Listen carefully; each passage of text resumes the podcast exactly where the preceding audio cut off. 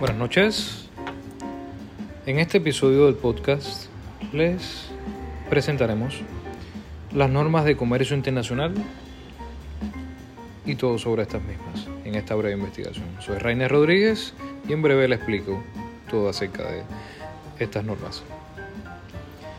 Para hablar de estas normas del comercio internacional, primero debemos de saber que estas mismas las rige la OMC, la Organización Mundial del Comercio que es la principal organización internacional que se ocupa de las normas que rigen el comercio entre los países. Esta misma se ocupa de regir el comercio a nivel mundial. Las normas o reglas de origen constituyen una categoría propia del comercio internacional, que tiene aplicación tanto en servicios como en bienes. Como todo cuerpo normativo, las reglas de origen requieren del cumplimiento de un conjunto de procedimientos de forma para su adecuado funcionamiento, el que debería ser lo más eficiente posible desde el punto de vista de la facilitación del comercio, concepto que involucra tanto al sector público como al sector privado de los países, los cuales procedimientos indicados tienen que dar a cuenta de manera cabal de que se han respetado no solo las exigencias formales establecidas, sino también la normativa de el origen de fondo propiamente tal. Estos intercambios se denominan importaciones y exportaciones, que se realizan en distintas monedas. En casos existen leyes que regulan estas mismas compraventas, imponiendo restricciones sobre el mismo tipo de producto que se comprovende para su introducción en un país determinado. Tenemos que estar conscientes de las técnicas de comercio internacional tales como marketing, la financiación o logística implicada en estos aspectos para este mismo comercio internacional y la legalidad de estos contratos de compraventa o bienes y servicios. Las leyes que aplican el comercio internacional. La OMC, la OMC tiene como principal función el velar por el comercio y que éste se realice de manera fluida, previsible y libremente posible. Según la definición, los pilares sobre los que descansa son los acuerdos de la OMC, que han sido negociados y firmados por la gran mayoría de países que participan en el comercio mundial y ratificados por sus respectivos parlamentos. El objetivo es ayudar a los productores de bienes y servicios, los exportadores y los importadores a llevar adelante sus actividades.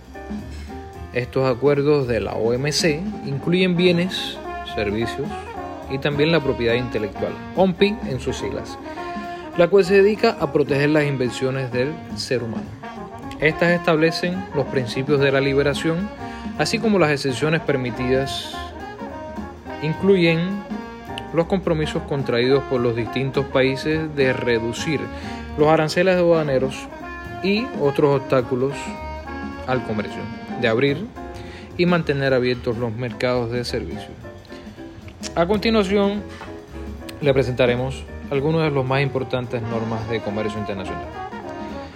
Como primera tenemos el Acuerdo General sobre Aranceles Aduaneros y Comercio. Como segundo tenemos el Acuerdo General sobre el Comercio de Servicios. Como tercero, tenemos los aspectos de los derechos de la propiedad intelectual relacionados con el comercio. Otras instituciones que tienen que ver con el comercio internacional serían las siguientes. La Organización para la Cooperación y el Desarrollo Económico, OCDE en sus siglas, en las que los gobiernos trabajan de manera coordinada para responder a los retos económicos, sociales y ambientales derivados de la interdependencia y la globalización. Tenemos la Conferencia de las Naciones Unidas para el Comercio y el Desarrollo. Y en el caso de España, eh, tenemos la Unión Europea y la política de comercio de la Unión Europea que se concreta en el Tratado de Lisboa. ¿Qué leyes aplican en el comercio internacional? La normativa local y la nacional. En este caso, el ordenamiento local se referirá al conjunto de leyes que regulan las operaciones comerciales dentro de las fronteras de un país. Por tanto, se aplica en este estado sin que tenga ningún efecto de ningún otro. Sin ser exhaustivos, mencionaremos los tipos de normativas que hay que tener en cuenta a la hora de practicar el comercio exterior desde un punto de vista nacional. Como primera, las leyes operativas, aquellas normativas que controlan la entrada y salida de las mercancías de un territorio, regulando los aspectos como las cuestiones de aduanas entre el origen y el destino, las normas que regulan el transporte internacional, etc. Como segunda tenemos las leyes fiscales, con especial incidencia en el IVA, en el comercio internacional y también en los impuestos especiales que graban las transacciones del comercio exterior, intrastat, si procede, etc. Como tercera, las normas administrativas, que nos orientan en el redacto de los contratos internacionales de compra y venta, en la preparación, documentación y envío de las mercancías, ligado con las leyes operativas. En otros aspectos normativos, como leyes que regulan la financiación de operaciones internacionales, las que regulan posibles ayudas e incentivos para el comercio exterior y que lanzan los gobiernos para impulsar el comercio internacional en algunos aspectos y sectores económicos. Vista solo por encima, toda esta amalgama normativa se pone de manifiesto lo absolutamente imprescindible que es el formarse en esta temática tan especializada. Contar con los expertos en comercio exterior supondrá una ventaja competitiva a las empresas que decidan ir a la conquista del comercio internacional. También cabe destacar en este podcast la importancia de los Incoterms o los términos de comercio internacional son las normas eh, de, carácter general que definen la forma de operar entre los proveedores y clientes en contratos de exportación o importaciones de bienes. Los Incoterms se agrupan en cuatro categorías. E, F, C y D. Términos que finalizan en E. E, X, W. El vendedor pone las mercancías a disposición de el comprador de los propios locales del vendedor. Esto es una entrega directa a la salida. Los términos en F, FCA, FAS y el FOB. Al vendedor se le encarga que entregue una mercancía a un medio de transporte elegido por el comprador. Esto es una entrega indirecta sin pago del transporte principal. Los términos con la letra C serían CFR, CIF, CPT y los CIP.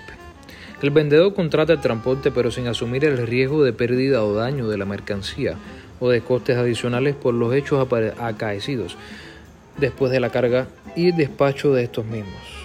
Los términos con la letra D, DPU, también el DAP y el DDP, que sería que el vendedor soporta todos los gastos y riesgos necesarios para llevar la mercancía al país de destino. Esto es una entrega directa a la llegada. Los costes y riesgos se transmiten en el mismo punto como los términos en la letra E y los términos en la letra F. Los términos en la letra D no se proponen cuando el pago de la transacción se realiza a través de un crédito documentario básicamente porque las entidades financieras no aceptan esto mismo.